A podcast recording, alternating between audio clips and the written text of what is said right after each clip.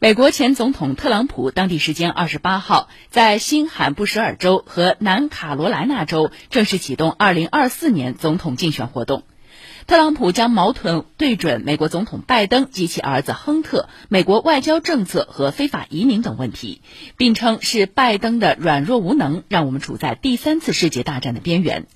特朗普能否获得共和党总统候选人提名？特朗普的党内对手都有哪些？环球马上说，一起来关注。新视野，新观察，新话题，新说法。环球马上说。大家好，我是小马。根据《华盛顿邮报》报道，目前特朗普在共和党初选中仍然处于领先地位，但他是不是就能够顺利的获得共和党提名呢？答案呢还不一定啊。他的主要对手是去年美国中期选举中连任佛罗里达州州长的德桑蒂斯，他呢也是目前共和党内的政治明星。虽然还没有正式宣布参选，但有媒体透露，德桑蒂斯的顾问们正在就可能会发生的总统竞选活动开会做准备。其中一名共和党人还表示，德桑蒂斯的政治团队已经在艾奥瓦州和新罕布什尔州等早期初选州确定了未来的竞选活动专员。此外，还有前任副总统彭斯和前国务卿蓬佩奥的动向也备受关注。但是总的来说，相比特朗普和德桑蒂斯这两位的呼声还是相对较小的。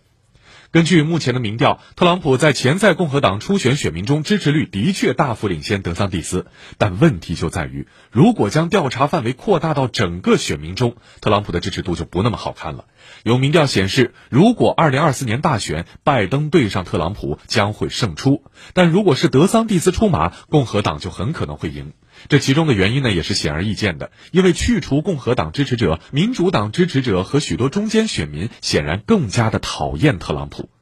眼下，特朗普的影响力依然很大，核心支持者依然忠诚，但对于共和党来说，特朗普或许终将会成为一个两难的选择：选择了特朗普，讨好了党内选票，却可能失去中间选民；而不选特朗普，共和党内部又是否能够团结一致呢？